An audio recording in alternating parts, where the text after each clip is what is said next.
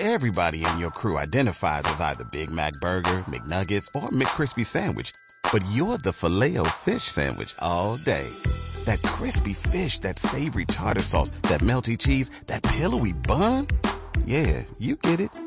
Every time. And if you love the filet of fish, right now you can catch two of the classics you love for just $6. Limited time only. Price and participation may vary. Cannot be combined with any other offer. Single item at regular price. Ba da ba ba ba. Esto es 915. La conversa con los de la barrera. Atención. Pues en nuestro proyecto nos gusta analizar el fútbol desde el juego. Puede la vuelta, le cierran dos. Ha centrado, también llega Salgado. En el segundo para remate de cabeza. ¡Gol! ¿Cuántos equipos con características defensivas han trascendido? sin fracción del final. La gente piensa que los entrenadores tienen varitas mágicas.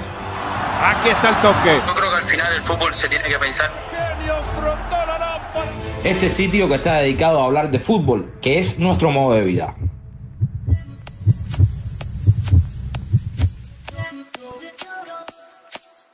El nuevo torneo patrocinado por la UEFA, la Nations League, que está ahora en su segunda edición de la Final Four, celebrada en tierras de Italia, estuvo hoy mm, marcada por el gran triunfo de España 1-2 frente a la selección azurra, actual campeona de Europa, y que terminó una racha a un récord mundial de 37 partidos invictos por el equipo que dirige Roberto Mancini.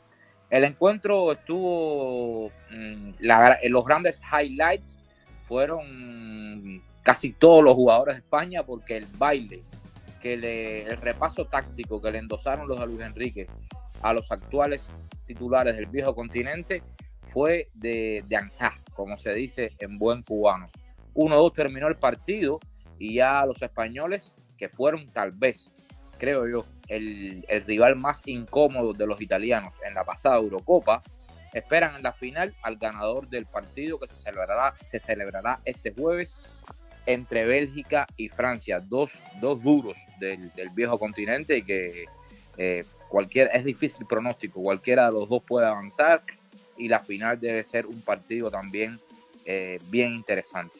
Más allá de todo lo que aconteció en el Giuseppe Meazza y el 1-2 favorable a los ibéricos, el podcast hoy de 9.15 va a estar principalmente dedicado al torneo en sí y a este calendario tan cargado de la UEFA, la FIFA y los partidos, por supuesto, de las diferentes ligas profesionales. Y bueno, el análisis irá en torno a eso, hasta qué punto este tipo de torneos son factibles, hasta qué punto son realmente aprovechables, hasta qué punto eh, están sobrecargando o no a los jugadores de fútbol y, por supuesto, cómo, cómo esto beneficia o afecta al calendario regular que ya de por sí, señores, está súper cargado para todos los futbolistas a nivel mundial. Hoy me acompañan por este momento Ernesto y Magol. Seguramente algunos tertulianos se irán incorporando a medida que avance el podcast, eso esperamos al menos. Y nada, a ustedes la invitación, por supuesto, a que nos escuchen aquí en, en este podcast de 915 Fútbol, que ustedes lo pueden encontrar en Evox, también en Spotify y por supuesto la, en la página web www.915.com, así como en las redes sociales, en Twitter, arroba 915 Fútbol y también en Facebook. Magol y, Ernesto, el saludo para ustedes, por supuesto. Y la primera pregunta, eh, después hablaremos un poco seguro del, del partido Italia-España, pero ¿qué les parece a ustedes la Nations League? ¿Lo ven como un torneo aprovechable? ¿Lo ven como un torneo realmente eh, eh, importante o interesante en el mundo del fútbol? Grosso modo, sus primeras valoraciones al respecto. Hola, muy buenas a nuestros oyentes y a Glauber y a Manuel, espero que estén bien y un saludo desde acá. A mí la National League me gusta, ¿qué te puedo decir?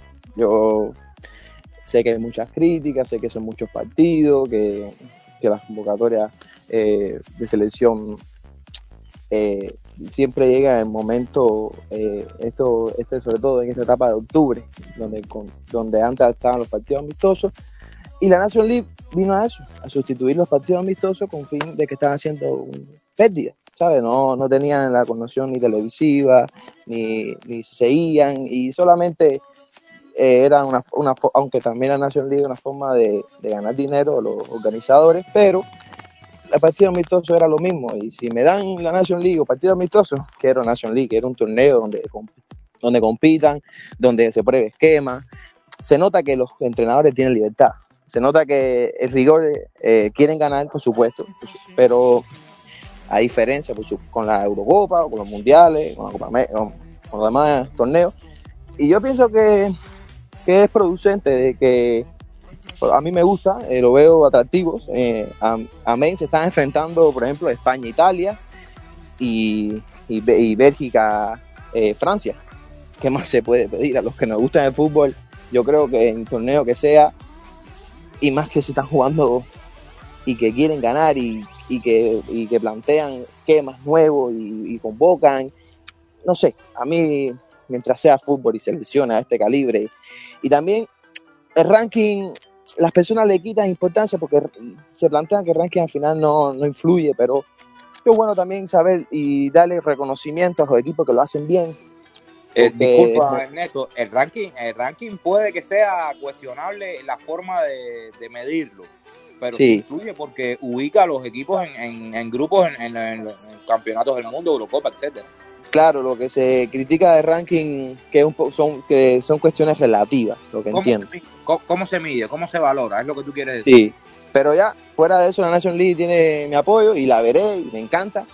Y se juega en Turín, en San Siro. No sé, son capitales de fútbol. Yo contento y que haya Nation League para rato. Sí, hola, un saludo para ustedes, para nuestros oyentes. Eh, Desde ese punto de vista, yo estoy de acuerdo con, con esto, porque si me dan a elegir entre, entre bodrios amistosos bolos que se organizan, por, puro, por cumplir el calendario, eh, ahí yo estoy con él, ¿no?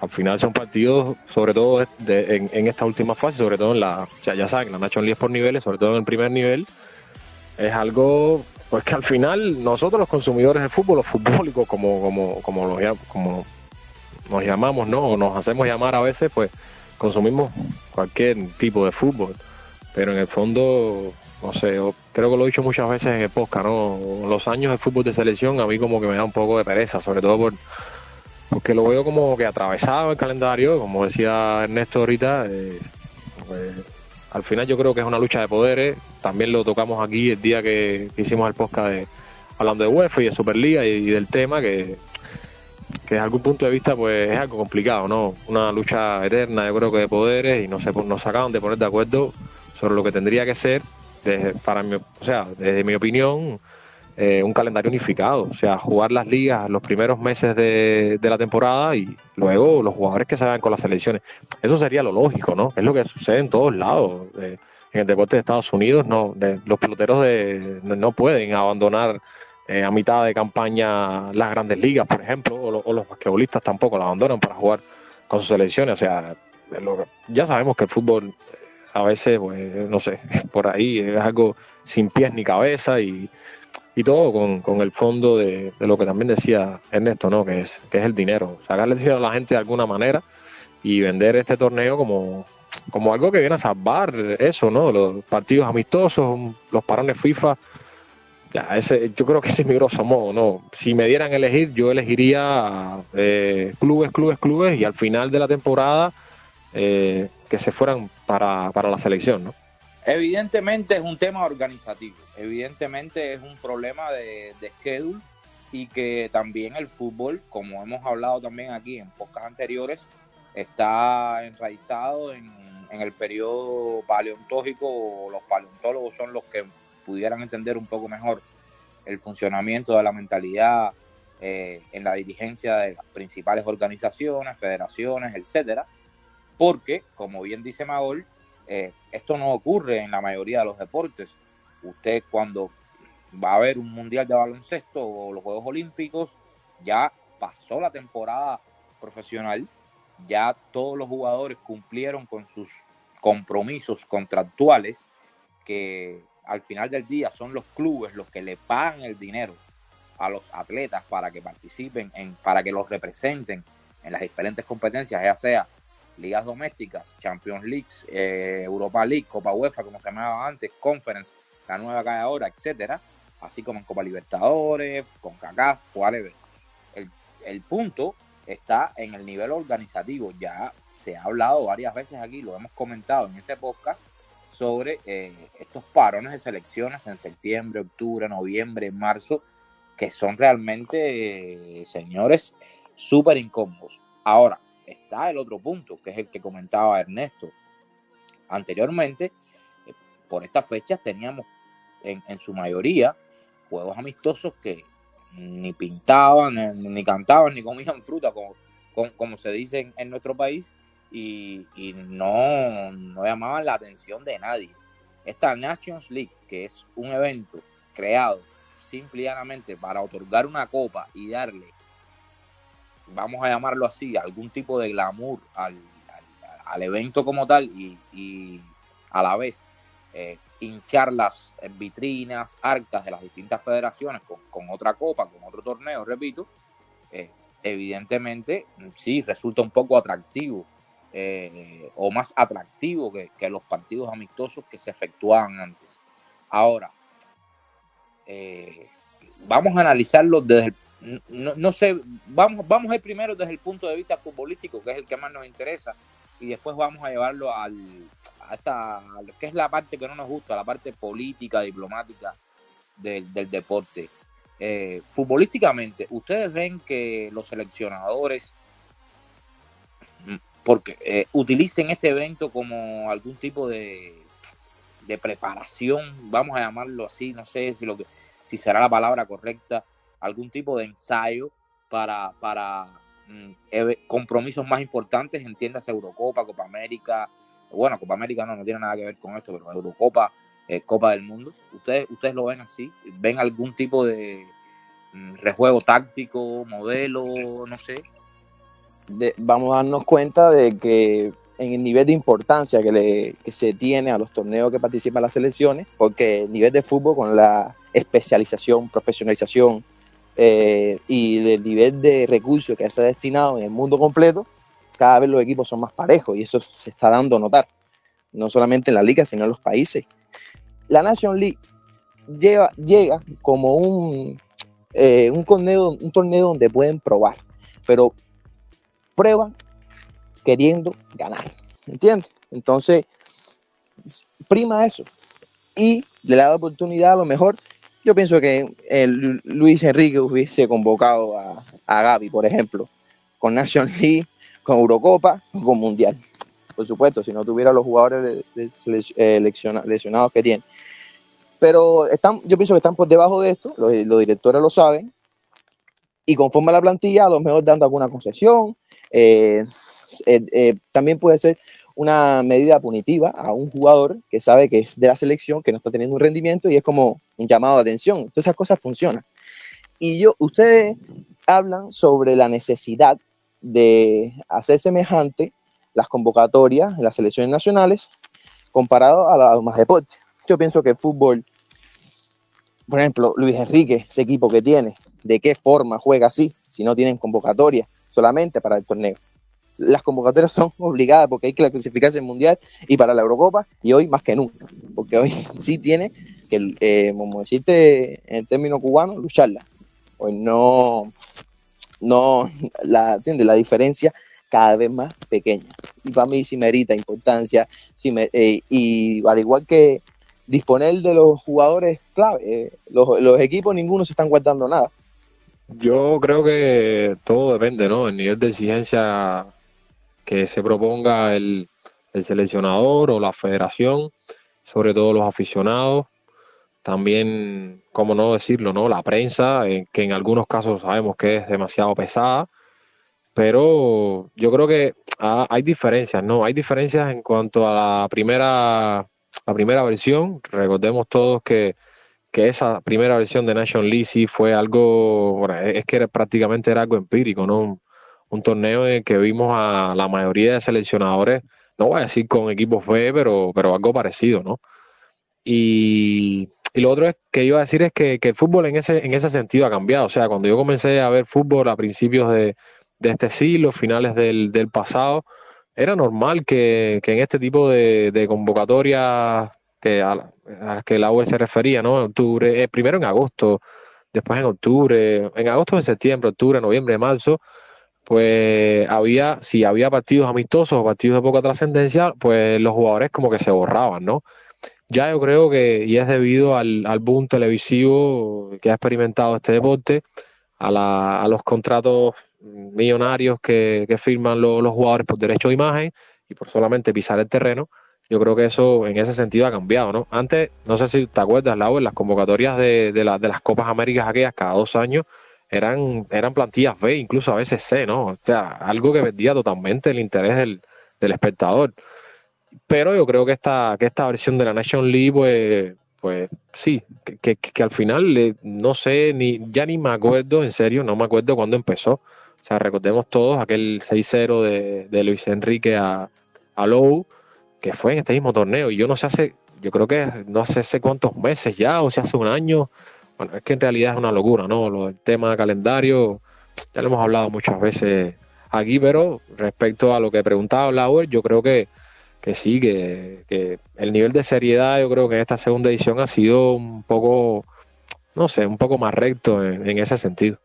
Haciendo un poco de historia y, teniendo en, cuenta lo que, lo que hablaba Magol, sí, porque eh, tenemos, eh, tenemos eh, aficionados que comenzaron a ver el fútbol hace bastantes, bastante tiempo, bastantes años, como nosotros, quizás un poco más incluso, y, ya peinamos canas y algunos piensan que, que, lo estamos diciendo por, por decir, pero para las nuevas generaciones hay que, eso, e, e, eso está bien claro. Yo recuerdo eh, Copas Américas, por ejemplo, la Copa América de 2004, aquella final por penales que le gana Brasil a Argentina, un partido que termina 2-2, si mal no recuerdo, y lo empata Adriano ya en tiempo de, prolongación del descuento del segundo tiempo. Eh, fue un partido donde en la final, una final, imaginen, de Copa América, Brasil-Argentina, estaban jugando prácticamente los equipos sub-23 de, cada selección, con alguna excepción, por supuesto. Y, creo que fue uno de los partidos donde Adriano se da, no sé si, algunos lo, lo recuerden, un delantero brasileño que tuvo dos, tres años a un nivel estratosférico, a un nivel de, pero de los mejores jugadores de la historia, eh, esos dos, tres años que tuvo, pero fueron los únicos que tuvo, porque después, bueno, esa mentalidad que, tienen tan arraigada la mayoría de, los jugadores de Brasil, eh, no les permite ser longevos en, el deporte, y bueno, Adriano es uno de esos casos más eh, puntuales esas Copas Américas y los partidos amistosos, como bien decía Maol, eran, señores, eran insufribles. No se podían ver porque usted prendía la TV, eh, los, eh, lo, seguía y había veces que le costaba trabajo, ¿no? Conocer jugadores porque había muchos descubrimientos, muchas primeras convocatorias, era una probatura constante y, sin ningún tipo de atracción futbolística en cuanto a, caché no, no vamos a, ahora a, darle el caché a los torneos por los nombres de los jugadores, que por supuesto lo lleva, pero eh, era muy complicado eh, que tuviera algún tipo de, seguimiento real. Ahora, parece hasta cierto punto que la, la, UEFA, la, la, FIFA se han percatado de esto y lo que hicieron fue, en, en el sentido en que yo lo veo, fue poner un parche sobre otro. Dijeron, vamos a poner un torneo aquí que que, merezca una copa, que merezca un, título para poder ofrecer un poco más de, glamour o de interés mediático y, de los hinchas en, este sentido. Ahora, mm, en, la vida real, yo mi, opinión es que la, la, Nations League viene a ser como una especie, bueno, no llega ni siquiera a los Juegos Olímpicos, ni a un campeonato mundial juvenil, porque un campeonato mundial juvenil es algo que a lo mejor muchos no lo valoran, pero si usted mira la historia de este deporte, se dará cuenta que la mayoría de equipos que tienen podio que llegan a finales o semifinales de campeonatos mundiales juveniles, esas camadas, esas generaciones, normalmente, regularmente, después a los 5 o 6 años, están dominando el fútbol o son altamente competitivas. Ya repito, solo, no vamos a mencionar ejemplos porque sobran. Ahí están a través de toda la historia del, de este deporte. Y, y, por eso tienen una importancia. Lo mismo con los Juegos Olímpicos. Estamos hablando de, de, un, de un evento, estamos hablando del principal evento deportivo a nivel mundial. Tan complicado de ganar que, por ejemplo, Brasil lleva dos años, dos Juegos Olímpicos consecutivos levantando este, trofeo, pero en toda su historia jamás lo había logrado. Así que tiene, tiene su, su mérito ganar los Juegos Olímpicos. Por supuesto, no llega eh, para nada a, compararse con Copa del Mundo, Eurocopa, Copa América, etcétera. Pero la Nations League, eh, ah, repito, viene a llenar un, vacío ahí, aunque no considero que sea la, la medida correcta. Yo estoy más en el plan de, de Arsene Wenger, estoy más en esa, comulgo más con esa idea que hemos comentado de ajustar los calendarios de forma tal que usted pueda jugar las eliminatorias o lo que sea en, en un mes, en dos meses o dividirlo dos veces al año, no sé. Pero las variantes creo que pueden estar por ahí debido a que el calendario, señores, usted le pregunta ahora mismo a los mejores directores técnicos, entiéndase Guardiola, Klopp, Simeone, Mourinho, eh, Flick, que ahora está con la selección alemana, etcétera, y, y, la respuesta que, le darán sobre las convocatorias y las fechas FIFA son, son de espanto. Son de espanto porque lo, lo, truncan todo. Por esa parte, sí, eh, lo notan. Los, jugadores están muy desgastados. Las, las, temporadas son muy largas, son muchos minutos en las piernas. Eh, y pasa facturas. al final, en las, eh, y se nota en la salud en la salud del jugador. Jugadores, por ejemplo, Pedri, Pedri pasó toda la temporada. Luis Enrique le dio una confianza desde que lo convocó por primera vez y en Barça se, se volvió eh, sustancial para el juego de Barça. Y lo ve porque no tiene descanso. Es muy, en la temporada 15 eh, días no tienen y, las las cargas y cada vez eh, la, competencia es más difícil y, y, exige más físicamente. Por ejemplo, el fútbol cada vez es más lo que está diciendo ahorita también antes el fútbol ha cambiado mucho. la calidad, la, la, preparación física deben tener los jugadores no es la que, la que tenían antes. Y el desgaste físico a, que están, a lo que están sometidos no es lo que tenía antes. Y ahora hay más partidos que antes. Cada vez el fútbol es una profesión de millonarios, porque siguen siendo millonarios, pero millonarios que tienen que correr bastante. Y a lo mejor sí, a lo mejor se puede hacer algo más corto, pero dividir y cambiar el sistema de, de, las, de las clasificatorias y ahora la, la Nation League sumamente complicada porque todo el mundo quiere estar contento. Y se dice que, que la FIFA es, bueno, no, no, se dice, la FIFA es la que puede conceder esto y, es una, y se está haciendo cada vez un movimiento eh, con más eh, seguidores en Europa entre los entrenadores físicos cada vez que tienen una oportunidad se eh, plantean en contra de todos las toda la carga que tienen sus mejores jugadores. También déjame hacerte una, pregunta y, bueno, vale, considera bien la respuesta. imagina, por ejemplo, en Europa que normalmente, tradicionalmente, las eliminatorias para Eurocopa y Copas del Mundo duran dos años eh, porque la Eurocopa, ya sabemos, está intercalada eh, en, el año intermedio, en el año par intermedio a, las dos, a la Copa del Mundo. Y, por eso las eliminatorias duran dos años.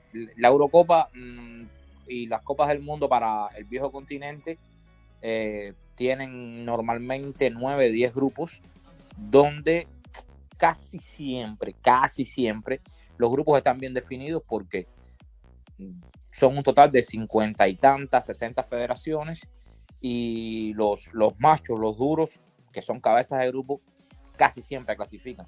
Casi siempre clasifican los mejores en todas las confederaciones. Vamos a comenzar por ahí para que nadie tampoco ahora venga a decir, no, pero esto también pasa en Sudamérica. No. Ahora, en Sudamérica, por poner un ejemplo, que es el ejemplo más clásico y se les llaman las eliminatorias más complicadas del mundo, a pesar de que clasifican la mitad de los eh, miembros de Comebol, duran los, prácticamente los cuatro años de intermedios entre Copa del Mundo y se convocan, señores, más de 60 jugadores se han convocado por, por mm, selecciones en, todo el proceso eh, y, la cantidad de lesiones y cambios de horario y todo lo que hay que viajar. Recuerda que cada vez que usted toma un avión para ir a Europa, a, a Sudamérica, a cruzar el Atlántico, estamos hablando de 6, 7, 8 horas de vuelo después del bulto de partidos que juegan los mejores del mundo en las ligas, Copa del Rey, eh, Community Chile, FEA Cup, Copa Italiana, Champions, Europa League. Es una barbaridad que, como bien tú decías, Ernesto, antes no se jugaban. Ahora estamos hablando de que estos, estos atletas están entre 65, 75, 80 partidos al año. Fútbol, no, esto no es béisbol, es fútbol. Hay que correr, y una cosa, el mundo. Y una cosa, y una cosa que es bastante lógica, pero quiero elucidarla, mostrarla, ilustrarla. Eh, es, una cosa, una cosa evidente, pero los mejores jugadores de los equipos son los que van a la selección y son, por supuesto, los que más minutos cargan en las piernas. Exacto. Cuando viene, cuando viene, cuando viene a ver cuando yo cuando viene a ver el Club está con Salah nervioso, no te me vayas más para África, por favor, que ahí dan mucho golpe, pone a eh, eh, una situación que parece graciosa, pero pues, yo, yo, yo en Club estaría preocupado porque en África eh, el pie lo ponen a trocha y a mocha, como se dice aquí. Y te digo, recuerda que en la temporada anterior y muchas y muchos ah, eh, muchos jugadores se han lesionado en las eliminatorias y que se te una estrella. para ahora de los partidos amistosos se han eh, disminuido, pero que se ese era, estrella. Ese era, el ejemplo, ese era el ejemplo que te iba a poner. Recuerda que en la temporada anterior, Lewandowski, en un partido contra Andorra, si refrescame la memoria, Maol, fue Andorra. Eh, eh, antes, Andorra. De, antes de los cuartos de final de, Champions, PSG eh, Bayern, selecciona a Lewandowski y, y no puede participar en esos dos partidos. Y no, no es que si hubiera jugado hubiera ganado el Bayern, no estamos diciendo eso, pero que nadie duda que es un factor. Bueno, ahora no recuerdo si fue Andorra o Gibraltar, eh, son unas selecciones de esas muy exóticas que pone la UEFA ahí en, en, las eliminatorias de Europa para, para hacer. Ah, a ver, Neto decía que, no es gracioso, no, no, no es para nada gracioso. Y a mí me saltaba el ejemplo de Lewandowski a la, a la vista, ¿no? En el parón de selecciones de marzo se selecciona tu goleador y como bien dice Lauer, eh, estamos hablando de algo subjetivo, que si a lo mejor si estaba Lewandowski ganaba el, el Bayern, pero es que el Bayern termina rematando ese día treinta y pico de veces contra el PSG. O sea, por un problema de probabilidad, yo creo que le voy a invocar alguna, para no decirte dos o tres, ¿no? Y, es lo que decía él al principio, ¿quién, quién le está pagando el salario? ¿Quién está pagando por la vida de los hijos de Lewandowski, por, por todo, ¿no? ¿Quién, ¿Quién lo ha hecho persona? Su club. Al final esto también es un tema de, romanticismo. El otro día se ponía en el grupo el, tema. De la, Nations League es un tema de dinero. no, te quiero decir. es un tema de dinero. No, yo lo que te decía era que, el, que el romanticismo era, el, imaginario el imaginario popular. Cree que esto va de romanticismo y no. El, deporte profesional va de dinero. Escúcheme, Maul, en el fútbol, que no es un tema de dinero. Sí, pero a ver, por eso, por eso, no, lo que te quiero decir que, que, que nos está dando la razón, ¿no? Porque, a ver, eh, a mí no me gusta hablar de problemas, ¿no? A mí me encanta dar soluciones, aunque sean soluciones locas o, no sé, o qué sé yo, descabezadas o que no tengan ni pie ni cabeza, no sé. Eh, yo decía al principio la solución del, calendario unificado, o sea, comenzar a arrancar las ligas en agosto sin parón de selecciones de ningún tipo. Y me imagino que el calendario se acabaría en marzo o algo así, me parece, febrero, marzo, o quizás marzo, vaya, marzo.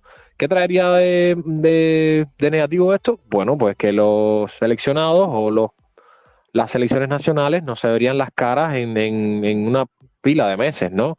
Bueno, eh, imagínense ustedes. Pero si yo estoy seguro que si tú le preguntas a un seleccionador qué prefiere, si coger el equipo y que le diga, mira, haz tu equipo ahora en marzo, finales de marzo, en abril compites por todo y los vas a tener dos meses a tu disposición. Dos meses, señores, trabajar dos meses, como tú decías, Ernesto, si Luis Enrique pudo preparar un partido tan difícil como el del Meaza en dos días y le dio un baño a Mancini, ¿qué no podrían hacer los verdaderos entrenadores en dos meses de, competición. O sea, que la eliminatoria comenzara y, se jugara toda.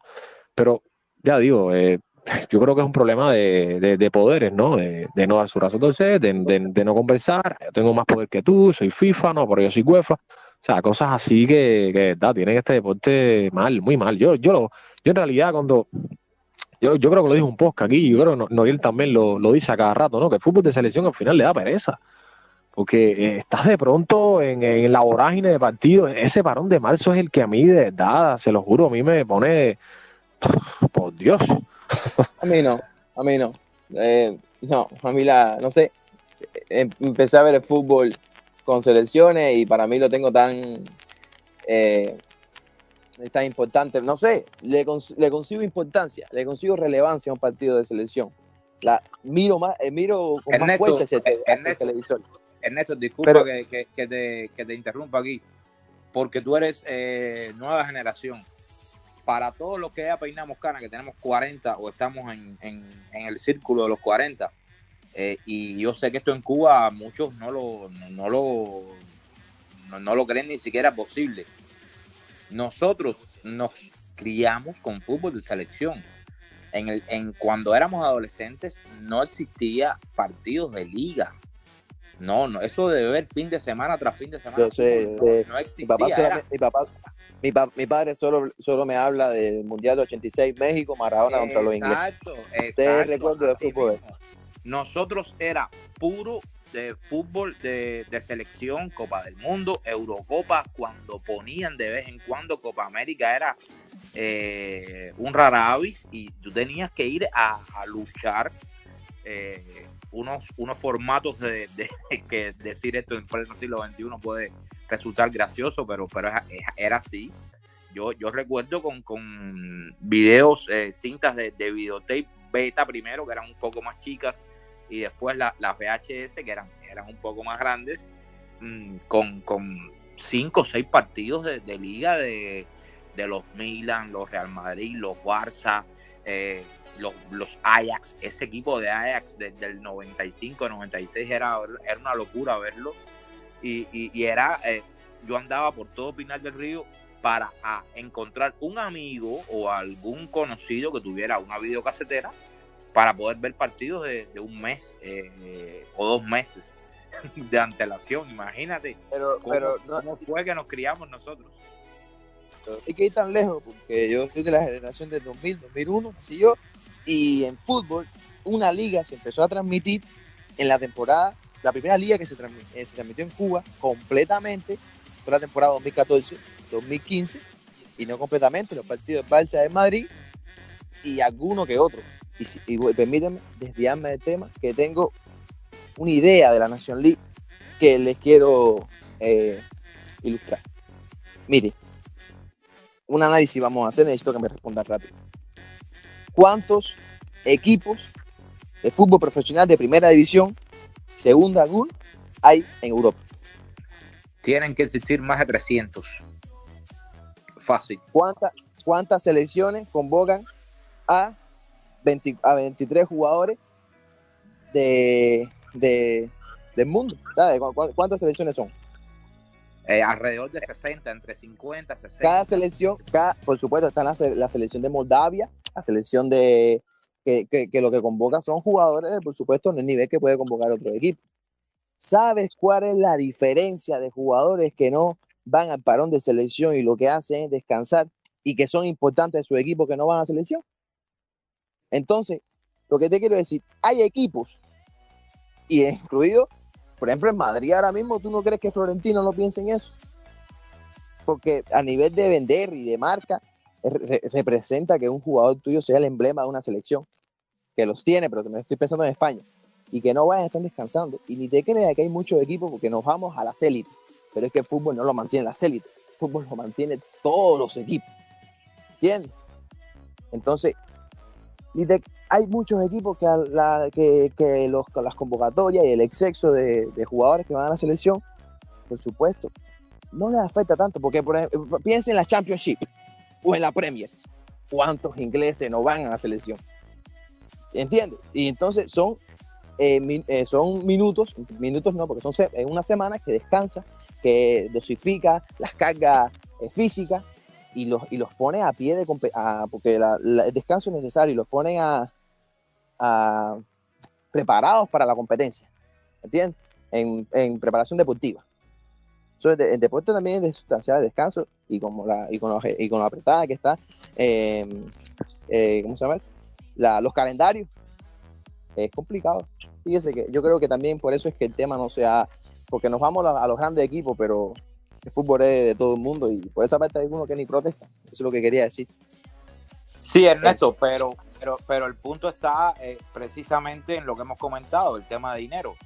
Luca Modric, Lionel Messi, eh, mm, Cristiano Ronaldo, Mbappé, Neymar, cobran 50 millones de dólares al año y el jugador de Watford gana quizás, no sé, un millón. ¿Entiendes lo que te quiero decir? Usted gana a partir de... eh, Pero yo lo estoy de viendo desde la arista, yo lo estoy viendo desde la arista eh, de los equipos medios, ¿sabes? ¿Entiendes?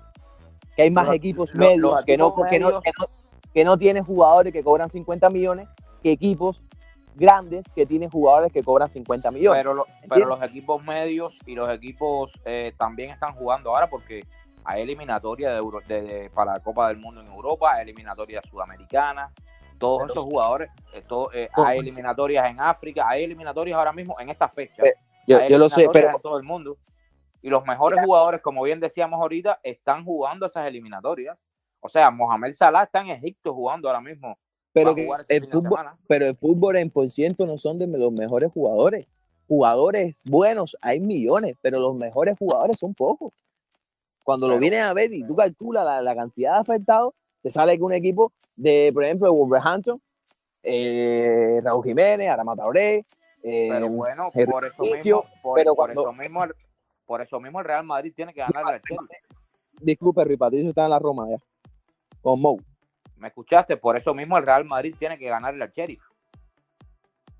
Porque esos jugadores Por- son pero- los mejores jugadores. Y, y si no yo estuviera jugando, yo pudiera jugar fútbol también. Y tú y, y Magol pudiéramos cobrar por jugar fútbol. Yo, yo esa parte realmente no, no, no la comparto porque no, no existe esa, ese cambio. Eh, los mejores jugadores del mundo saben que tienen un calendario y cobran por eso y se preparan para eso. Tienen entrenadores personales y, todas las condiciones del mundo para poder entrenar. Ahora, eso es una cosa. La otra es la sobrecarga, que es muy complicado. Si el año tiene 365 días y usted juega 75 partidos al año, ya verán eh, cuántos partidos de descanso tienen. No, es que el tema yo creo que tampoco, sé, tampoco nos podemos confundir, ¿no? Yo, yo en- al final entiendo el punto al, al cual quiere llegar Ernesto, ¿no? Pero, pero yo creo que incluso en los equipos de mitad de tabla internacionales, un ejemplo del Celta, el, el Celta está en los internacionales. A ver, no tan lleno como, como podría estar el Barça, como podría estar el Liverpool, pero mira, el, el Real Madrid es el club más grande de la historia y no tiene... y- No, lo, Sí, dime, dime. Sí, sí. Eh, punto, por supuesto. Ah, bien, hay selecciones de todo tipo. Mozambique tiene selección de fútbol. Y por supuesto, Claro, que el futbolista que va a ir, tiene que- claro, yo estoy claro. Pero, eh, pero cuando tienes que ver, tiene que ver la represen- representatividad. ¿Entiendes? Lo que representa a los jugadores de, de esos equipos cuando van a la selección. Que no, comparado con lo que con el Barça, con el Madrid, lo del Madrid es, es un- una suma de muchos factores y algo, ¿sabes? Muy puntual y que no es lo que, lo que ha primado ni lo que va a primar. ¿Entiendes? Eso es una, estamos viendo un momento ahora en Madrid que no tiene mucho convocado por cuestiones de... Españoles, A ver, españoles. no- eso te iba a decir, eh, tampoco, eh, pero, pero para mí todos los españoles que no están en Madrid están sumamente justificados, no estén, salvo Nacho. Pero es discutible porque estábamos hablando de Eric García. Eric García le gusta mucho a Luis Enrique y, y ya, es el único que yo puedo sacar de la lista para convocar a Nacho. Pero es que Luis- eh, eh, Eric García brinda cosas que no Nacho. Y por eso vamos que, que Luis Enrique apuesta con él. A ver, habrá que entrar a, a calcular la cantidad internacional que tiene el Madrid. Ahora mismo, tirando de memoria, porque Casemiro creo que no está con Brasil por una, por una afección eh, dental o algo por el estilo. Modric, Kroos, eh, Valverde, Kroos se eh, retiró, se- Courtois, Benzema, o sea, Exacto, Kroos no está, pero está Courtois, Claro, claro, Benzema, no. Militao, eh, Militado también, claro, sí, Militado. Vinicius, Alaba. Benzema, Alaba, todos están convocados, excepto los españoles. La mayoría de los buenos o de los principales jugadores del equipo están convocados. Eso no, no cambia para el Real Madrid. Que, que no haya españoles convocados por la selección nacional es un tema de Luis Enrique y un tema de Florentino Pérez, los entrenadores que tiene el Real Madrid, que ya sabemos eh, cómo alinea. Eh, ese es el punto, nosotros. No, yo quería compararlo con el Che, ¿no? Al final no sé si podrán salir las cuentas, pero el que le marque el gol al el golazo, por cierto, al Madrid en el Bernabéu, eh, el hombre es luxemburgués y y es internacional con Luxemburgo, o sea, también, también debe estar concentrado por ahí con, con su selección, ¿no? Exacto, exacto, todo. E- El tema de las convocatorias de las selecciones nacionales no pueden. Una cosa, eh, yo estoy de acuerdo con, con Ernesto en el tema de la, representatividad y que hay equipos que tienen más que otros, etcétera. Pero la mayoría de los equipos de primera división tienen a, creo yo, el 30, 40, 50% de sus jugadores eh, compitiendo también con, con sus países eh, y se, e incluso los de segunda división, porque repito, no es un tema de, estamos hablando de los que llegan a las Copas del Mundo, las Eurocopas, pero Honduras juega, El Salvador juega, Nicaragua juega y no jugarán en el Real Madrid, pero deben jugar. Onel, Onel, Onel Hernández juega y viaja por gusto y no hay juego y vira para atrás. Sí, Eh, también eh, hay- hay- Estamos hablando de selecciones nacionales y de fútbol, no estamos hablando de balompié ni de ni de la aldea de, de- de Pancho Pérez, así que es mejor no hablar de ese tema. No, no, de va. ese tema. Porque ya que, que, eh, lo que pasa con, con nuestra selección es algo y con nuestro fútbol, no con nuestra selección, con nuestro fútbol y nuestro deporte, y, eh, no quiero entrar en eso. Eh, eh, es grave, es, es cambiamos, grave. cam- cam- cambiamos, hacemos un cambio del debate de- diametralmente y nos metemos hasta las 5 de la Es mañana en esto. Exacto, es increíble. Tema está. Vamos a, vamos a eh, rápido, con, porque no, yo creo que no podemos dejar de mencionar lo que ocurrió hoy en el Meaxa, donde el, el equipo español, señores, a Luis Enrique eh, dio, dio un repaso táctico y, y futbolístico a, a nada más y nada menos que al actual campeón de Europa, un- una Italia con 37 partidos invictos. Eh, díganme rápidamente qué, qué qué- pudieron ver, porque yo, yo todavía estoy, eh, voy a decirlo así, no, yo no soy seguidor de España, ni mucho menos, ni de Luis Enrique, ni del Barcelona, ni del Real Madrid, para que no empiecen a, algunos oyentes a, a, tú sabes, a iniciar suspicacias, pero por Dios, lo de España hoy fue un monumento al fútbol. De, si me permite eh, empezar yo, porque te- tengo muchas ganas de hablar del partido. Eh, a ver, tengo que decirlo, si me quiero dedicar más a esto y, yo pienso que la sinceridad y en estas cosas es eh, lo más claro posible. Empecé a ver fútbol en el 2010. España-Chile fue el primer partido que vi de casualidad. Le voy a la Roja y a Barcelona. Por supuesto. Eh, por ese punto soy bastante claro. Pero, no sé, ver España hoy solamente me hacía pensar en Luis Enrique. Mira que la prensa lo ha eh, eh, vilipendiado, eh, lo ha eh, crucificado, lo, lo han criticado y hoy están diciendo que Lucho es el que más sabe. Yo soy de las personas y de los analistas que nunca, nunca, me cuesta mucho cuestionar una convocatoria.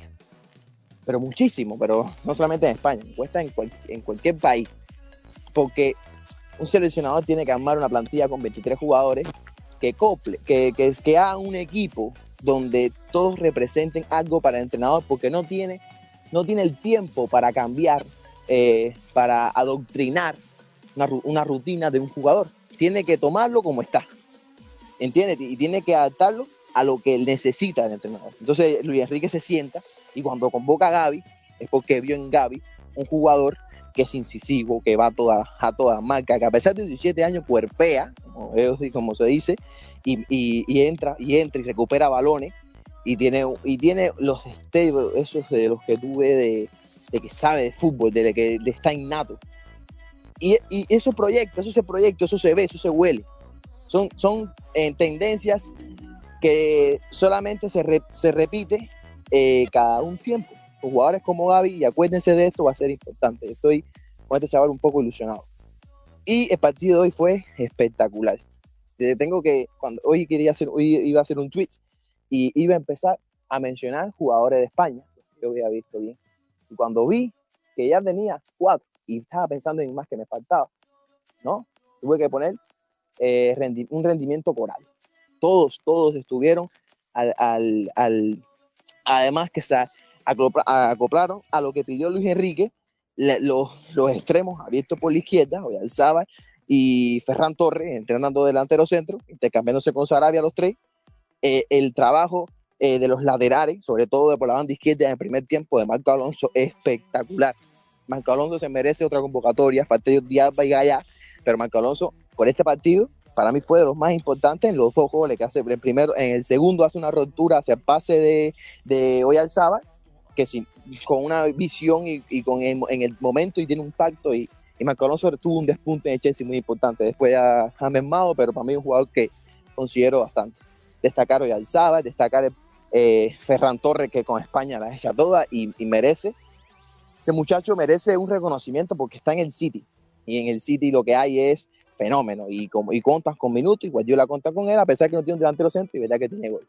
Y en el planteamiento de Luis Enrique se lo comió a Mancini, como lo hizo en la Eurocopa. Porque dominó, Luis Enrique mereció ganar la Eurocopa, que ganarle a Italia. Sí, lo que el fútbol no es merecer. El fútbol es de, de, de, de un poco de suerte que siempre influye. Y al final los penales, yo pienso que más que suerte es cuestión técnica. Pero el, el, lo que pasa es que el, el, Italia sigue teniendo, aunque han cambiado su sistema de juego, que controlan más con el balón, pero siguen teniendo esa defensa que celebran los quites y, los, y, y las entradas y, y, los despejes como si fueran goles. Eso lo tienen en la sangre. Y pues, se forman con eso. Y, y decirle eso, eh, muy, muy, muy bueno el equipo de España, muy bueno el planteamiento táctico de, Luis Enrique. Cuando estén todos eh, eh, sin lesión, tener que elegir la convocatoria para el Mundial va a ser muy complicado Recuerden que, falta Pedri, Fati, no sé, no, no puedo ni ponerme a pensar porque son muchos los que faltan, están lesionados, yo Diabba, eh, hay más, hay más, no recuerdo, pero sé que hay muchos más porque he pensado en eso. No, eso, destacar Gaby, Oyalzábal, Ferran Torres, Alonso, y lo que estábamos hablando el otro día, busqué, busqué que todavía lo vi un poquito en la salida del balón. España, eh, Italia, lo el daño que hizo fue en el manejo de la salida del balón, sobre todo en los primeros minutos. Le costó, y esas son las ocasiones que generaba Italia, de fútbol concebido por ellos desde la salida, solamente una ruptura de Jorginho en el medio del campo, una incisión de Di Lorenzo pasó a Chelsea, a Federico Chiesa, disculpe, se dice así, ¿no? Sí. Y golpeó y la atajó una Simón. O sea, fue la única ocasión que ganaron el primer tiempo. Ya después el error que, España siempre tiene, es como, como, ah, como el Atlético de Madrid, que si no sufre no, no, no se gana. Y tienen eso. Pero el partido muy, muy bueno de España y estoy feliz y pienso que, se puede. Se puede ir por, por el Mundial porque hay de dónde sacar. Bueno, disculpen la emoción, pero me gustó mucho ver España. Mucho, mucho, mucho. Ah, no, disculpado está, no te preocupes. Yo entiendo lo que es, lo que es tener 20 años. No, no te preocupes por eso. Nada, totalmente de acuerdo, ¿no? Me parece un, un triunfo total de autor. No solo porque estaba la, la, Italia de Mancini enfrente, con sus casi 40 partidos invictos, no solo porque es la primera vez que España le gana a Italia en partido oficial en suelo italiano, y sobre todo, no solamente porque eh, creo que Italia no perdía en, San Siro desde el 1925, ¿no?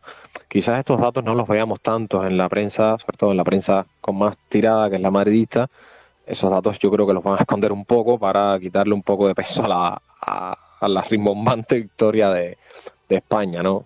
Y nada, victoria que al, que al final nos reafirma en lo que, en lo que desde aquí, desde este humilde espacio, intentamos transmitirle a nuestros oyentes, ¿no? Que al final yo, no sé, con el tiempo hemos comprendido que, que quizás esto del fútbol vaya más de sistema y no tanto de individuos, ¿no? Porque a ver cómo se, cómo se justifican eh, no solamente la victoria, porque a ver, cualquiera podría ganarle a, cuando digo cualquiera podría ganarle a Italia parecería fácil, ¿no? Que al final ya de por sí es una tarea imposible, o sea, cualquiera puede ganar o perder un partido, no se trata de eso, sino se trata de la forma en la cual se hizo y sobre todo con los intérpretes con los cuales lo hizo hoy Luis Enrique, ¿no? Ya Ernesto lo decía, la convocatoria súper discutidísima, porque al final, eh, no sé, de alguna manera Luis Enrique representa algo que en lo cual no creen, ¿no? Sobre todo los periodistas. Hoy yo leía eh, un artículo de Alfredo Relaño, que es para mí una bestia del periodismo en España, un tipo que lleva prácticamente 30, 40 años escribiendo una columna diaria para el diario AS, y eh, me sorprendió muchísimo el lenguaje utilizado. Claro, me decía, eh, no, es que es normal, ¿no? Al final a él Luis Enrique lo retrató, les dijo, ustedes no saben nada de fútbol, ¿no? Más allá de si puede tener razón o no, yo creo que las palabras utilizadas hoy por, por Relaño, y, y, me voy a, referir solamente a ese artículo de Relaño, porque yo creo que el nivel de profesionalismo o de profesionalidad de Alfredo Relaño dista mucho de los articulistas eh, tipo José Feliz Díaz, Juan Ignacio García Ochoa, Raúl Varela y toda esa eh, sarta de, de escribidores ¿no? que tiene la, eh, la prensa en Madrid olvide, que no se te olvide Tomás No, ese, ese no es un escribidor, ese es, clásico, es otra amigo, cosa. Tu amigo Juanma. Sí, nada, yo solamente me quería referir a eso porque en realidad lo veo muy grave. O sea, ayer utilizó palabras como que los futbolistas que había elegido Luis Enrique, los llaman los Luis Enriquitos, eran como palomas que comen en su mano, era un grupo manso, era un grupo eh, eh, refresca la, la memoria, Laura, los, los, calificativos que usa, yo creo que muy de, de forma muy despectiva hacia estos jugadores. Por ahí. Calificativos tipo Latan, tipo... Eh, sí, de, de eso iba a hablar, ¿no? Porque... De, bitonguitos, de niños mimados, de que tienen que hacer lo que yo digo y, y cumplan, si no cumplen, casi esclavos. Es que, es que eh, ahí está lo grave del mensaje que se quiere transmitir. O sea, Roncero intenta decir, Roncero no, Relaño, perdón, intenta decir que lo que hace Luis Enrique al convocar gente, eh, digámoslo así, eh, no famosa, que es una, palabra que me, que me no sé, no sé cómo llamarlo. O sea, ellos quieren, eh, porque no creen en, en, el estilo, no creen, no creen que exista un modelo, no creen que, el juego de posición sea algo superior. Ellos lo que creen es, lo hemos dicho un millón de veces acá, lo que creen es en, el Star System, en que este jugador y tiene que ir. Y, y, en realidad, bueno, ya está comprobado que no es así, ¿no? Y la victoria de hoy lo reafirma. Lo que quiere decir el año es que lo que hace Luis Enrique está mal, como lo decía Slatan, Glauber lo mencionaba ahora mismo. Slatan en su autobiografía cuenta cómo los Xavi, Iniesta, Messi, Pedro, Busquets, etcétera, seguían a Pep como si fuera Jesucristo, ¿no? Slatan utiliza calificativos peores, ¿no? O descalificativos, ¿no? Y yo creo que eso es lo que está bien, porque eh, aunque muchos piensen que el fútbol es totalmente de los jugadores, eh, señores, eh, de verdad, el fútbol no sé si lo he dicho alguna vez aquí, eh, más o menos, es, es, mi opinión, ¿no? Pueden estar en, en, acuerdo o en desacuerdo conmigo. El éxito de este deporte, o el 70% del éxito, más o menos, lo, casi, casi siempre lo situamos por ahí, en base al 65, 70, 75%, es de los entrenadores, es de la preparación diaria, es del estilo, es del modelo de juego, de lo que queremos jugar, de tú párate acá, porque yo quiero que estés acá, como, como bien tú lo decías, eh, Ernest, eh, la, la posición de, de, Marcos Alonso es algo brillante, ¿no? Desarticuló por completo lo, lo, que tenía pensado Mancini porque nadie esperaba que no que Alonso diera amplitud, porque eso se sabía, es un lateral muy ofensivo, sino que Ferran y, y Oyarzábal fijaran a los cuatro defensores. Eh, el cebo era, era Alonso y en cuanto la pelota le llegaba al lateral del Chelsea, pues eh, Oyarzábal eh, casi siempre eh, atacaba el, el, espacio entre Bonucci y, y, Di Lorenzo y por ahí eh, España lo ganó desde la pizarra. Para, ¿no? para, que entiendan rápidamente los amigos, pues España no tenía nueve, que era lo que se hablaba en, en la prensa, etcétera, no tienen nueve, no tienen delantero centro, porque no está Morata lesionado, porque no convocó a, a Iaguafa, porque era Morano también está lesionado. Ok, hoy España jugó con dos nueves, o dos falsos nueves, como usted lo quiere Con dos nueve, sí. Sí, así. Así de simple. Eh, eh, el fútbol no es de números, no es de 4-3-3, 5-4-5 o 26, 38, 44. Estos son eh, números. Simplemente el fútbol es de posicionamiento, de buscar los espacios, de, encontrar el tiempo para atacar los espacios, etcétera. Tú, Maol, yo, mm, yo no quiero entrar en, en, cuestiones tácticas, sabes que eso se lo dejo más a ustedes, no porque no me guste, sino porque si no haríamos muy largo esto. Y hablabas de, nosotros aquí hemos comentado muchas veces de qué cosa es ser un entrenador pizarrero y un, y un entrenador alineador o gestor, eh, que todos, por supuesto, todos saben de táctica, todos tienen que saber de táctica, si no, no estuvieran dirigiendo los mejores equipos del mundo o no estuvieran en primera o segunda división en las mejores ligas de este planeta.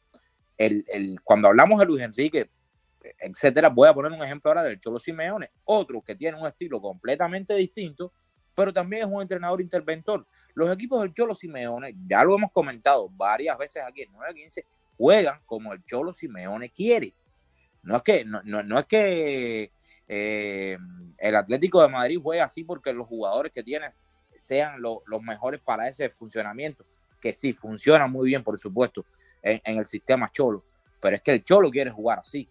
Y una entrevista que daba el Cholo eh, Magol, y, hace esa entrevista es de hace un, año, dos años atrás, era como una conversación con el Mono Urgo, si ustedes recuerdan, era, eh, fue su segundo durante prácticamente toda su carrera como, como, como coach y él, decía, eh, quizás hace 20 años el, el, jugador de fútbol tenía un 80% en, en, la preponderancia del, juego porque todo era más individual, eh, los marcajes eran más, eh, más alejados, había más oportunidad y más tiempo para poder eh, desarrollar mm, habilidades individuales, pero a día de hoy, con toda la táctica que existe, con todo el estudio científico, metodológico, con todo lo que se preparan los partidos, cada vez el entrenador ha ganado más fuerza, cada vez ha ganado más protagonismo dentro de este deporte y, y prácticamente ahora podemos decir que, que, la balanza está en un 50-50. Mejor dice, mejor le quiere siempre dar un poco más de... Yo lo entiendo porque es su, su forma de ver el, el, el, el juego le quiere dar un poco más importancia al, al, entrenador que a los jugadores, pero es que al final los que ejecutan son los, eh, son los que están sobre el terreno. Y por mucha idea que, que tenga, por mucha pizarra que exista, que, que, que, es clave, y hoy Luis Enrique lo demostró, al final son los ejecutantes los que determinan el, el final o, el destino de, de, cada juego de fútbol de, en los 90 minutos que, rueda el balón. Y, y, no podemos negar tampoco la importancia que tienen el, el talento individual, la, las situaciones con las que se encuentran, pero evidentemente cada día el fútbol va más a, como todos los deportes, señores, estamos en el siglo XXI, eh, todo es minucioso, todo va al detalle, todo tiene que ser eh, diseccionado ahí con, con pinzas para buscar eh, cuáles son los puntos más fuertes, los débiles del rival, y, y, hoy, hoy lo de España fue una, repito, un homenaje al fútbol. Yo sentí que estaba, yo veía el partido con, con, el, con la cabeza fría porque no me interesa quién gane ni quién pierda. Y decía, wow, qué manera de, de atacar los espacios, qué manera de, de, presionar, qué ritmo tiene el partido, cómo se mueve el balón en un césped, que el césped de Meaza hoy era, estaba en, en estado cuestionable y yo, yo repito, yo, yo me sentí feliz de ver un juego de fútbol. Es cuando esas veces que uno tiene usted, oh, eh, por esto me gusta el fútbol. Es, como, es como escuchando un buen tema de. Cuando usted escucha, por ejemplo, estilos de Night de, de, White Snake, dice: Esta es una canción por, que justifica porque a mí me gusta el rock and roll. ¿Ok? Eh, pues bien, eh, este partido de fútbol lo justifica porque a mí me gusta este deporte. Es que realmente es como tú decías, eh, el fútbol en, los últimos 20, 30 años eh, ha ido evolucionando hacia una ciencia, al menos yo lo veo así. Eh, cuando terminó el partido que, y, salí a la calle, vi a un amigo mío, para variar, madridista, que, que justo hace dos o tres días me, había dicho que Luis Enrique, ¿sabes? cosas muy bellas de Luis Enrique, ¿no? y me dijo una frase que, que, al final, no sé, de alguna manera a la gente también hay que escucharla, ¿no? Me dijo, no, a Luis Enrique es que le están saliendo las cosas bien. O sea, parecería como un tópico y que todo el mundo repite. Y le dije, no, tú estás muy equivocado. A Luis Enrique no le salen las cosas bien. Ahí no hay nada de improvisación. O sea, eh, no sé, para los Una que crean que hoy fue casualidad, sí. una cambiando de, de deporte rápido, una, una acotación. Una entrevista, playoff, serie 50, final del Río Cienfuegos, semifinal de la Serie Nacional de Béisbol.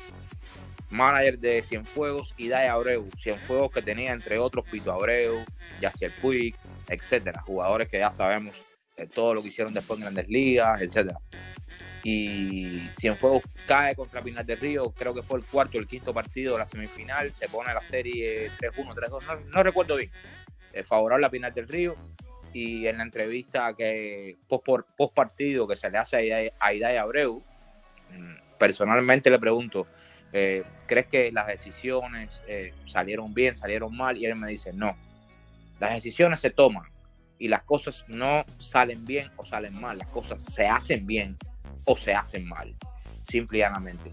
La decisión, es como, él, él lo que me quiso decir fue lo siguiente, usted no puede, lo hemos comentado, usted no puede eh, analizar el boleto intencional si fue productivo o no después que el bateador que vino después, que vino detrás, dio hit o se ponchó. Eh, la estrategia del pitcher o de la defensa o el bateador estuvo mejor o peor, lo que sea. Pero las cosas se hacen bien o se hacen mal. Y España hizo todo bien respecto a la estrategia y a lo que planteó el técnico en. No, te iba a decir que el fútbol mucho menos, ¿no? Y ahí los tenemos a, los- a los periodistas. Por eso quizás Luis Enrique lo, de alguna manera no los odia como personas, sino lo que representan. Eh, no hay nada de casual, señores. No hay nada de casual en la posición de, de Ferran, en la posición de, de, de Arzábal, en, en la, incluso en la posición de Gaby, que, que a veces da amplitud, pero a veces se cerraba para cuidar la pérdida. De Coque en la base, de, de Busquets tomando altura, que no es lo mismo que, bueno, ya el ejemplo de Busquets se pinta solo, ¿no? Hoy Busquets bueno y de aquí a 15 días va a ser Busquets malo, ¿no? Es el contexto, las herramientas, no, no, nos cansamos aquí de repetirlo, pero, o sea, la, la gente no, no, no sé, no sé por qué, bueno, al final sí, porque no se pasan del fútbol, no, no les interesan las interioridades tácticas, pero, pero nada, está ahí. eh, la victoria es, es innegable eh, y una victoria, yo creo, si lo dije el otro día de, de la del, de la del City contra el Chelsea, técnica. Hoy. Jorginho, hoy Jorginho es el mejor jugador de Europa. bueno, yo sé, respóndetela, respóndela tú, tú solo, no. Yo solo voy, a ver, no, discúlpame Ernesto, ahora te- ya te dejo hablar. Que, que voy a, a defender mi criterio de, de- de- o sea, de, de lo que representa para mí lo que es el trabajo de entrenador durante la semana. Y bueno, durante la semana, entre comillas, porque Luis Enrique lo que tuvo fueron dos días, ¿no? En dos días preparó a estos señores. Y es que, no, el- el- lo que decía el otro día del partido City-PSG, ¿no? La pizarra te, te, te lleva hasta un punto a competir al más alto nivel. Luego, claro, eh, al final la pelota del centro de, de Yarzábal en el primer gol podría haber ido arriba, podría haber ido 10 centímetros más afuera en el palo. Eh, eh, ellos son los que deciden porque son los que están ahí. Pero yo creo que el que niegue, bueno, el que niegue, yo creo que todos lo niegan, ¿no? Todos creen en el buenismo y todos creen que eh, hoy quizás España ganó porque Ferran Torres es un crack. Pues señores, no, e- e- esto trata de, este juego trata sobre táctica. Dime, Ernesto. Eh, que sí, sea, quiero dejar claro que soy un admirador de Busquets. Su carrera la he disfrutado. Pero Busquets estuvo bien de timonel, no en la salida del balón, sino en la proyección hacia, el ataque. No de la salida, porque la salida le, eh, le vi carencias físicas de tiempo, eh, muchos balones cometió, sobre todo en el primer tiempo, de errores en la salida, que de ahí surgieron las principales eh, eh, las principales posibilidades de gol de eh, oportunidades de gol de eh, Italia. Ernesto tiene No, 33 años, tiene 33 años. Sí, no sí, el tre- tre- del 2010. 33 años que el Y otro día delante a Varela, a Jorginho, tiene un No. delante. Hay que Claro, no. errores, estos errores también. No, es No, pero al es final verdad, pero- son, dos. eh, yo creo que son dos errores. O sea, Neto decía muchos errores. Yo recuerdo, yo recuerdo eh, dos fíjate, o tres. la-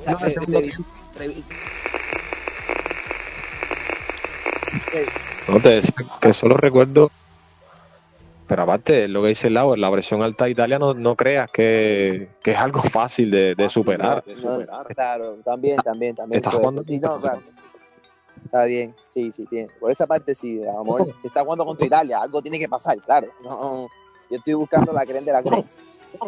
No, es que al final yo creo que las equivocaciones, la- las equivocaciones de Busquets, eh, sobre todo una última que, que a punto estuvo de costar en el segundo tiempo, yo creo que viene, yo no sé, mi opinión, ¿no? que, que, que Un Busquets que estaba que. Sí, esa, esa, esa fue por desobrado que iba, porque al final eh, eh, eh, yo le entiendo, ¿no? El futbolista cuando se siente tan a gusto, cuando, cuando estás en el terreno, yo al menos lo he sentido a mi nivel, ¿no? Cuando sabes que le estás dando un repaso al, al equipo rival, pues, eh, bueno, esto lo voy a aprovechar y esto Un que dure. eh, Tú lo que haces es un sí, reto. sí. Sí, pero también Sí. en el primer tiempo hubo, hubo- primer- los cinco minutos fueron eh, súper, súper, eh, hubo muchas oportunidades del, del- del- de Italia, que no sé, a lo mejor no se concibieron en tal de disparar a portería, pero sí generaron peligro, sobre todo en los cinco minutos, de 5 a 10 minutos. Hubo un momento que España la pasó un poco más, no sé si lo recuerdan, porque el partido fue brillante, pero ese, momento lo padecí, lo sufrí. No, eh, tienen que revisar la estadística y lo verán. Hubo una, un pérdida tras pérdida de Gaby, de Busquets y, una de Laporte, un pase, tres, tres pérdidas seguidas en, en seis minutos. En lugares del campo donde se estaba saliendo con el balón, o sea, de suma peligrosidad. El tema, no es el tema, yo sé, eh, porque está jugando contra Italia. Algo tiene que pasar. Italia es la campeona de Europa. Es el, el equipazo, el mediocampo que tiene. Y, y quería, discúlpeme, quería destacar una figura que no he, no he, no he mencionado. Jeremy Pino. Lo de Jeremy Pino tiene una trascendencia. Qué jugador ese. Despampanante, la calidad, hombre contra, eh, hombre, contra hombre, eh, cómo se quita rivales. La, Lo de centro, España, Ernesto, lo de España, lo de España, lo de España. es que, bueno, no quería hablar Lo de Jeremy Pino. Ah, Lo de España. No, no, no. No, No, no. no, no, no, es que no Te iba a quiero decir una pero cosa. es que- Pero es que fue brutal, fue brutal. No. Ah, Le iba a decir una cosa, no, Ernesto, le, le iba a decir una cosa, Ernesto, de manera, de manera jocosa. Eh, ficha a Jeremy Pino ahora mismo para el Barça de Kuman. A veces el Barça va a ganar un partido con Jeremy. pero yo pensé, yo quería, yo quiero a Jeremy Pino. Sí, serio, eh, lo pensé en el partido. Me hace falta un jugador como Jeremy Pino. En fin. A ti le parece no entrenador vamos- como Luis Enrique, pero no sé, También, no, yo opinión, estoy claro. Yo estoy claro, yo estoy claro. Discúlpeme, Maol, discúlpeme. Maol, eh, Glauber, discúlpeme. Quisiera ahora que se habla de, de Barcelona, en el episodio anterior, en el podcast anterior, yo hablé de la falta de respeto que se está haciendo con Coma. Quiero de- de- de hacer un inciso rápido. Yo no estoy diciendo que- que no dije que Kuma, o no expresé que Kuma está teniendo eh, un re- un rendimiento adecuado con el, con el Barcelona, sino que el hecho de, de decirle, eres mi entrenador. Primero no, espera, pasa una semana, no conseguí a nadie, eres mi entrenador. Espero, filtro a la prensa, la aporte. No, estamos buscando, Javier Hernández, Roberto Martínez. Al otro día, eres mi entrenador. No, ¿entiendes? No puede ser así. Al pan, a las cosas claras y, y, y es mejor así para todo el mundo, para Kuman, para, para, para el barcelonista, para la junta directiva, para los jugadores. Un proyecto se cree o no se cree. No se puede estar maquillando de, de hoy sí, mañana no, y se acepta la realidad. Ernesto, Realmente, no, no- no te preocupes que vas a tener tiempo de echar pestes de todo el mundo y vas a tener tiempo de, de también eh, aplaudir a todo el mundo. Eh, el fútbol es como la vida, es un día detrás de otro y, siempre da revancha y todos los procesos son cíclicos. Y, esto que le está ocurriendo al Barcelona ahora no es nuevo, de hecho, de hecho es, es más común de lo que es más común de lo que tú piensas porque eh, el Barcelona era fue así antes de llegar Johan Cruyff, y después que llegó incluso una etapa ahí entre el 98, 99, 2003, 2004, que por favor yo quisiera, bueno, no quisiera que tú como barcelonista la Sí, la- pero, Una crisis pero importante, sí. fue igual o peor que esta. Así que tranquilo, vas a tener tiempo de, de echar pestes, vas a tener tiempo de volver a aplaudir, porque estos equipos grandes eh, son así. A- unos tienen un poquito más de coherencia que otros. Eh, yo creo que el Bayern es lo más coherente en los últimos 25 años en cuanto a estructura, pero también participa o, está en una liga que hasta cierto punto le, le favorece o eh, a los fanáticos del Bayern no les gusta escuchar esto, pero es real. eh. ahora nadie les ha regalado nada. Ellos todo el poder que tienen es a partir de resultados y, y- y buenas gestiones. Eh, es, un, es un modelo, es un modelo, repito, a, seguir. eh, pero bueno, tiene sus cosas. Eso es otro análisis. Eh, lo cierto es que mm, el Barcelona, como el Milan, como el Manchester, todos estos equipos van a volver en algún momento, más bien, más mal, alcanzar, ahora, alcanzar el nivel de excelencia que, que tuvo esta última generación del Barça es, es complicado porque estamos hablando de uno de los mejores equipos de la historia. Algunos lo colocan eh, como el mejor equipo de la historia y, no son no son palabras lanzadas al, vuelo como, como, como quiera. Es que realmente están refrendadas no solo por resultados, sino por juego y sensaciones y, y- y demostraciones unas detrás de otras. Y nada, que, que tranquilo, todo esto pasa y, y las cosas irán cogiendo su camino poco a poco, pero hay que pasar eh, un proceso sinuoso y, y bastante complicado eh, para poder volver a los planos más estelares. Amigos, eh, ya llevamos ya bastante, demasiado tiempo en el podcast, así que vamos a terminar bien rápido. Eh, antes de ya, eh, por supuesto, invitar a, los que nos escuchan a que nos sigan eh, a través de las redes, etcétera. Eh, por donde comenzamos, a ustedes les eh, llamará más la atención ver la final de esta Nations League el, el domingo o el Argentina-Brasil. ¿Qué les parece a ustedes? Brasil-Argentina. Se están jugando la. Se están jugando, no, porque al final los dos van a clasificar. Conforme lo pienso, pero es Argentina-Brasil. eh, es un partido después de la victoria de Argentina en la Copa América en Brasil. Con todo esto que se dio de la suspensión del partido, la- eh, se pospuso. Tiene trascendencia, siempre es clásico eh, sudamericano. Y por otra parte, es que España, Francia, final de Nation League, después la gana, levanta el trofeo, pero se queda ahí, ¿no? Eh, la ganó Portugal y de eso no se habla en 2000, hace dos temporadas. Me quedo yo con eh, Brasil-Argentina. Estoy de acuerdo con Ernesto en que Argentina y Brasil se juegan más, pero eh, Ernesto, si quieres ver, ver buen fútbol, eh, te aconsejo el, el partido de la Nations League, porque Argentina En la se van a cagar a patadas. Yo creo que lo he dicho una vez, lo, lo he dicho un millón de veces también aquí en Podcast, ¿no? Eh, so- so- estamos aquí como, como los indios con. O sea, no queremos a- no queremos la ciencia, no queremos eh, agarrar algo que, que de verdad es el desarrollo. Es como, estamos como una comunidad sin luz y hay tipos que nos están mostrando que, que, que, que han eh, inventado algo para alumbrar y no, y no, y no. No sé, yo sinceramente tengo muchas dudas. Eh, vamos, vamos a terminar por hoy ya. eh, vamos a esperar que, que- cómo termina la, na- la Nations League. Vamos a ver qué, qué determinan las principales federaciones eh, internacionales de este deporte, UEFA, FIFA. Yo creo que hay que hacer algún tipo de cambio, hay que hacer ajustes obligatoriamente porque lo que está ocurriendo con el fútbol ahora mismo no, no es saludable para los jugadores. Eh, no es saludable para el espectáculo tampoco, porque, bueno, ya, ya sobran los ejemplos. Y, y nada, vamos a.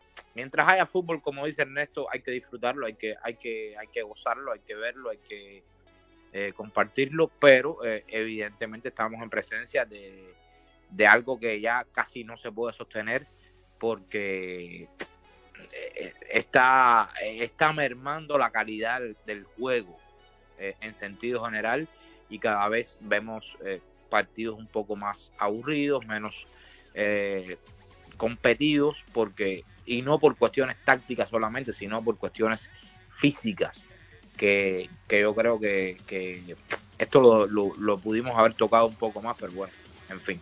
Eh, amigos, la invitación de nuevo para que nos sigan en www.915.com, para que compartan sus opiniones, nos den sugerencias, eh, comenten, eh, nos den ideas de, los temas a seguir el podcast lo pueden escuchar en Spotify, en Evox y seguirnos en las redes sociales, en Twitter, arroba 915 Fútbol y también en Facebook. Las gracias por, por habernos escuchado y bueno, a Maoli a Ernesto, eh, el saludo, el agradecimiento por participar y, a los que no estuvieron por las distintas razones que sean, bueno, ya los estaremos esperando en una próxima emisión aquí de 915 Podcast. Así que sin más, nos vemos en la próxima. Hasta pronto.